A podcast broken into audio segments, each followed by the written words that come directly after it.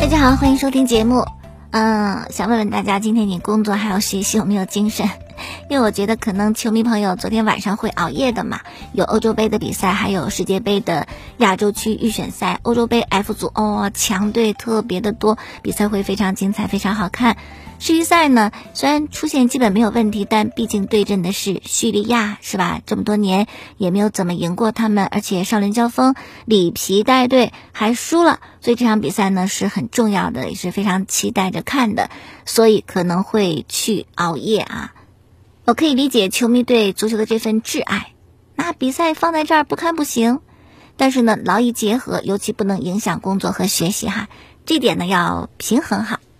那么我们先说的是国足比赛吧，最终三比一胜的叙利亚。上半场快结束的时候，张稀哲的破门得分，下半场一开始人家扳平，第六十九分钟，吴磊的点球打进第二个进球，我们是二比一暂时领先。然后到补时的时候呢，张玉宁的破门。最终就是三比一胜的叙利亚，特别开心。那么赢了叙利亚以后呢，赛前足协准备的一千两百万的奖金等于全部拿到啊，挺好的。而且最终我们的有效成绩四胜一平一负十三分，是排在小组第二当中成绩最好的，很顺利的进入到了亚洲区的十二强。我觉得这个应该是理所应当的事情啊，应该会进十二强。这个。不应该有问题，但十二强以后会有个什么样的结果和未来就不太好说了。那么这场比赛呢，相信球迷看的会非常解气，非常开心，然后也会想，为什么上一场一比二会输？里皮带队耶，世界冠军教头，那有时候可能很多事情，特别是足球比赛就是匪夷所思嘛。那上次不知道怎么输的，但这次可能知道怎么赢的。一做了很好的准备，二我觉得跟主教练李铁有一定的关系。然后呢，这四场比赛吴磊的状态也非常的好，一共小组赛八场吴磊进了八个球，最近四场呢是进了五个球，对关岛两个，对菲律宾呢是造点球打破僵局，对马尔代夫打进的第二个进球，对叙利亚呢也是造了点球，并且还有助攻，所以吴磊呢真的是留洋以后出息了。长球了，成为球队大腿。虽然之前在中超也是很棒的，毕竟有一年还是连外援算在内的中超的实打实的最佳射手。但是去了西班牙以后，应该还是有长进的。不说就之前诟病吴磊的那个浪射改的怎么样，反正你要说在西班牙人队浪费机会，就这个弱点还存在。但回到国足这四场比赛，确实成为了球队的关键先生。不说把握机会的能力，但是创造机会的能力是见长的，所以李铁很开心啊。赛后发布会就讲，哎，我就是不知道为什么有人始终在攻击吴磊，说他留洋不值，踢乙级联赛还不能打主力，赶紧回来吧。怎么着，这要把他给说回来了，你们就开心了？还有之前说张稀哲的，什么在德甲就看饮水机啦，怎么怎么样的，还不如不出去。你们想想，德语多难呢，谁能听明白？那李铁你就又偏心了，是吧？西班牙语也很难呢，也没谁能听明白。你要去的话，语语言这事儿不能是借口啊，这我感觉的。你既然到了那个国家，你就得去学习语言，才能够更好的沟通和融入嘛。所以德语难，这不是张稀哲的嗯借口。然后呢，啊，李铁继续说，希望外界能够给年轻球员更多的鼓励，给想出国踢球的球员更多的信心。如果我们在五大联赛有二十个人的话，我们还担心啥？那其实我觉得出国留洋这个事儿啊，也没那么简单。首先俱乐部要支持，是吧？然后呢，球员还要有意愿。另外，你还得想明白，你踢球成为职业球员到底是为了什么？是为了这份事业，为了梦想，为了更好的舞台，提升自己，开阔视野，还是为了挣钱？当然，现在中超这个薪水低了以后，可能想出去踢球的。球员会更多一点。以前那个环境真的，我可以理解很多人不愿意出去，除非真的是非常有情怀的球员哈。然后至于那些就是说吴磊或者说张稀哲的人啊，这种人真的有，他就是不愿意承认你的成功，或者他就是一门心思想看你的笑话。你成功了，他说你走运；你遇到点挫折，像张稀哲这样的或者吴磊这样的球队降级不能打替补的，那他的风凉话更多是吧？赶紧回来吧，去那儿浪费青春什么的。但是真正能够坚持自己或者能够看明白的人，是不会被他人的语言和想法左右的嘛。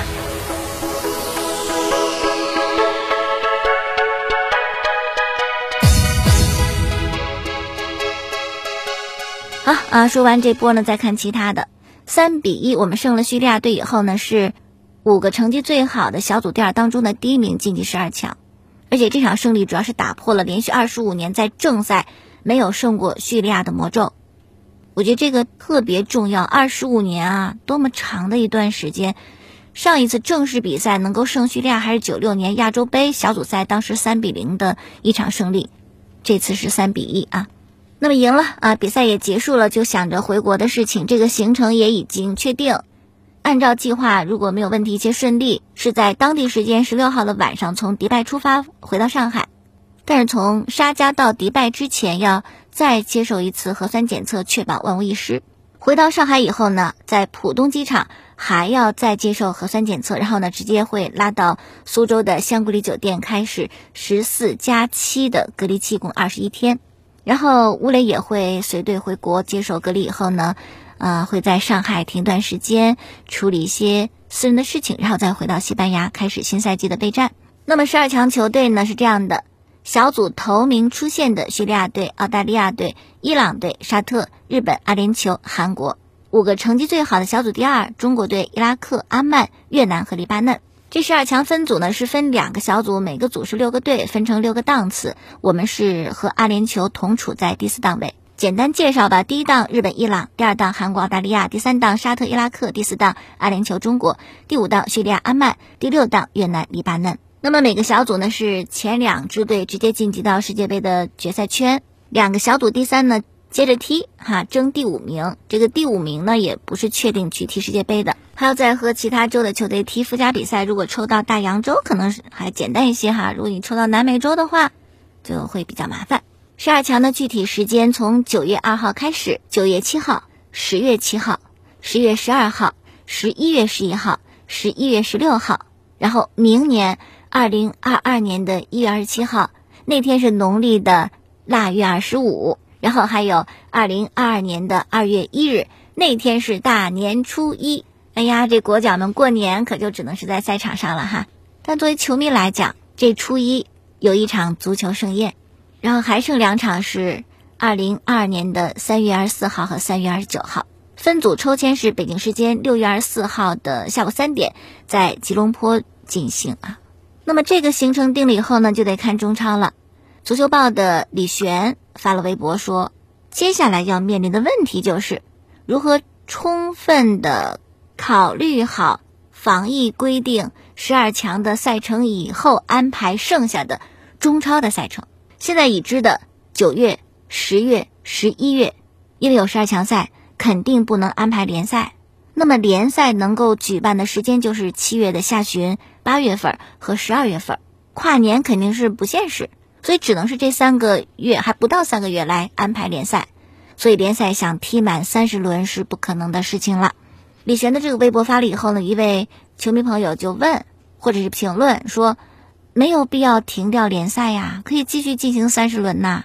豪门要有豪门的样子，怎么着抽掉你们几名国脚球员就一副吃亏的这个委屈面孔，国脚去踢这个。十二强是吧？剩下的你就接着还踢联赛，联赛正常进行，干嘛要停？对于网友的这个说法，李璇回应：不能这么说吧？你想象一下，广州没有蒋光太、张琳芃，啊，咱都不说没有阿兰·埃克森，然后泰山队没有金敬道、蒿俊闵，国安没有张稀哲、张玉宁，海港没有严俊凌、王申超，河北没有尹洪博，这他们实力大损呐，会改变联赛生态的，这合理吗？哎，如果真的像泰山抽调的是金定道、蒿俊敏，关的张稀哲、张玉宁，海港严俊凌、王申超，我觉得合理呀。豪门球队少一两个人还不能踢了。那我们建业的核心球员卡兰加、伊沃现在也没回来，我们也少两个人。我们上赛季、上上赛季都有核心球员受重伤，整个赛季报销的，我们找谁说理去？合理吗？这要损失两三名球员，我觉得对于豪门来讲是可以继续完成联赛的。不就因为你们觉得可能会有损你们夺冠吗？就不想吃这个亏。那弱队如果损失这些球员，还影响保级呢？那凭什么弱队就得吃亏呢？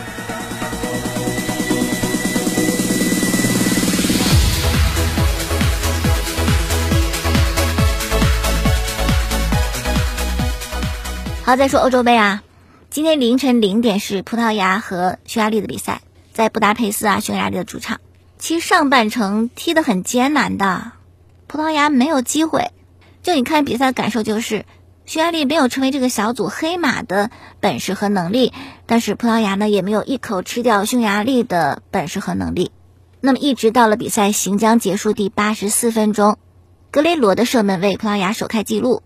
哎，这个球打进以后。葡萄牙的士气回来了，自信回来了，而匈牙利的心态有点崩，守了这么久，怎么被进个球？那在匈牙利心态和体能都崩的情况下，C 罗爆发了。第八十七分钟是一个点球，C 罗主罚命中。最后呢，第九十二分钟，C 罗是晃过门将打空门得手。最终呢，葡萄牙队是三比零胜匈牙利，获得了小组的开门红。那这场大胜呢，C 罗梅开二度，肯定是获胜的功臣嘛，所以赛后评为了当场的最佳。而且他的两个进球创造了 N 多纪录：五次参加欧洲杯的正赛历史第一，三十九次参加世界大赛世界第一，五届欧洲杯全有进球第一，欧洲杯正赛进球十一个，历史射手王也是第一，并且目前为止他的国家队进球是一百零六个，距离阿里代伊的一百零九个进球这个国家队进球的记录还有三个。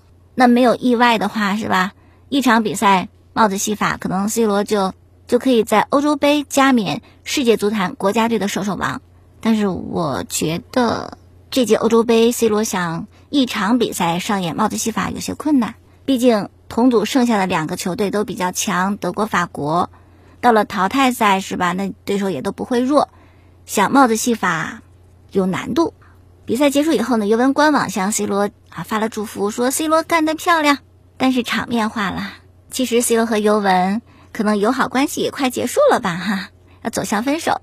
因为上个赛季呢，C 罗是只拿到了意大利杯和意大利超级杯的冠军，两个含金量很高的冠军，欧冠和意甲都没有。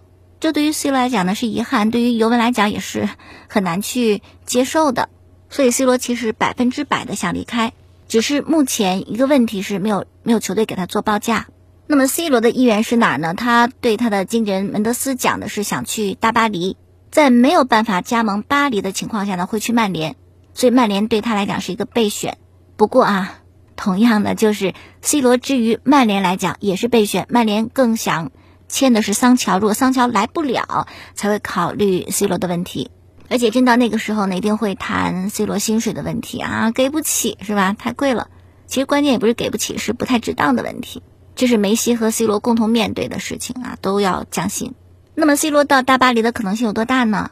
这个由不得 C 罗主导，因为他来不来大巴黎呢，要由姆巴佩做决定啊。如果姆巴佩去了皇马，离开了大巴黎，C 罗就能够去。但如果姆巴佩不走，那巴黎没有必要再买 C 罗了，转会费那么高，工资那么高，是吧？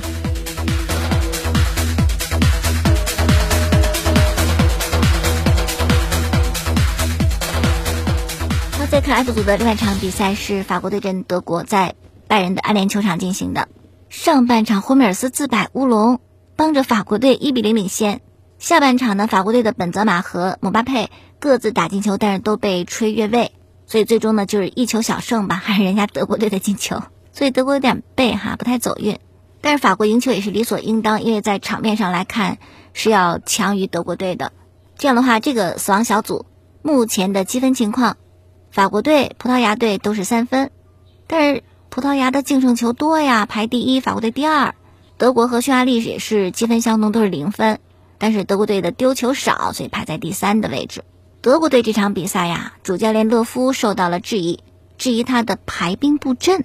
啊，排了一套特别少见的三四二幺的阵型，后防线就三个，中场疯狂的堆人，基米希、京多安、戈森斯、克罗斯。前锋呢没有正印前锋，弄了几个攻击手啊，一套三中卫无锋阵。西班牙那会儿也不会三中卫加无锋阵呐，这么敢玩吗？所以这套阵型，因为中场堆了很多人，控球有优势，但是真正有威胁的射门没有，控球也是在安全球上控，根本就不致命啊！所以最终呢，法国队是获得了比赛的胜利。哎呀，德国队最近都不怎么好，近期除了七比一胜的是那个拉脱维亚，其他的一比一平丹麦，一比二输给北马其顿，这哪有强队的样子哈？那么德国队为什么会走到这一步？跟教练勒夫有关系。勒夫呀，不知道什么时候成为了那个就巴萨足球理念的一个拥趸，玩控球了。但你看西班牙最近几年。控球无锋阵，他还玩得起来吗？玩不转了。但是确实，在已经没落的时候被勒夫给拿去学了。而且呢，勒夫不仅学西班牙，他又添了瓜迪奥拉一毛病，爱变阵。一套阵容打天下，有时候是得调一调。但是你用的很好的阵型，你没事换它干嘛？毕竟那个是赛场，是吧？它不是实验室。所以现在德国情况就比较的危险。下轮对阵的是葡萄牙队，那这场比赛德国队不容有失的。你想，如果第二轮比赛对葡萄牙再不赢，你平的话呢，拿一分儿再输零分儿是吧？这样的话，最后一轮比赛对匈牙利，就算你赢了，积分顶多可能是四分或三分。这样的话，你小组出线要看别人脸色，所以德国队啊需要打起精神来。如果最终小组没有能够出线，也是继。二零零四年之后啊，时隔十七年再度的小组出局，也是德国队连续两届大赛在小组赛就折戟沉沙。今年欧洲杯一场，还有一八年世界杯也是小组赛就完了。还有就这场比赛不但输了，还有件事儿可能会有一些潜在的危险，什么呢？就是德国队的左中卫吕迪格在盯防法国队中场博格巴的时候，有这么一个动作，咬了博格巴的后背。然后呢，赶紧用双臂搂着博格巴掩饰了过去，因为这个事儿比较突然，裁判也没有盯着他们俩，并且呢下嘴不狠，所以当时啊是没有任何处罚的。可是后来，博格巴呢把这事儿告诉了主裁判，主裁判呢写进了比赛报告，所以这就麻烦了。你当时没有处罚，不代表以后不会追加。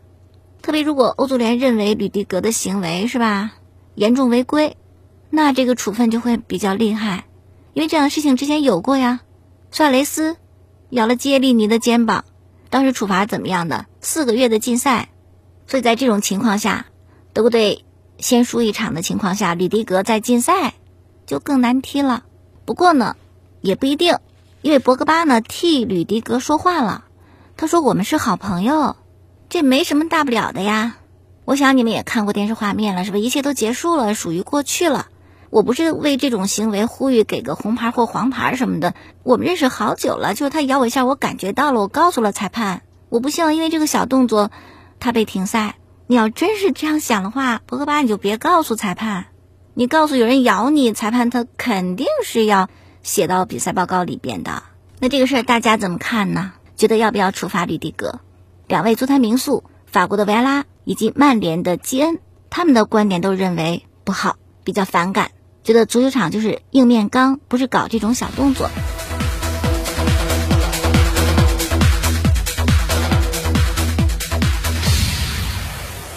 好，最后呢，说一场比赛，网队和雄鹿的第五场天王山之战。赛前呢，哈登是在场上热身，大家就非常关注，因为热身以后，哈登会决定他要不要上场打比赛。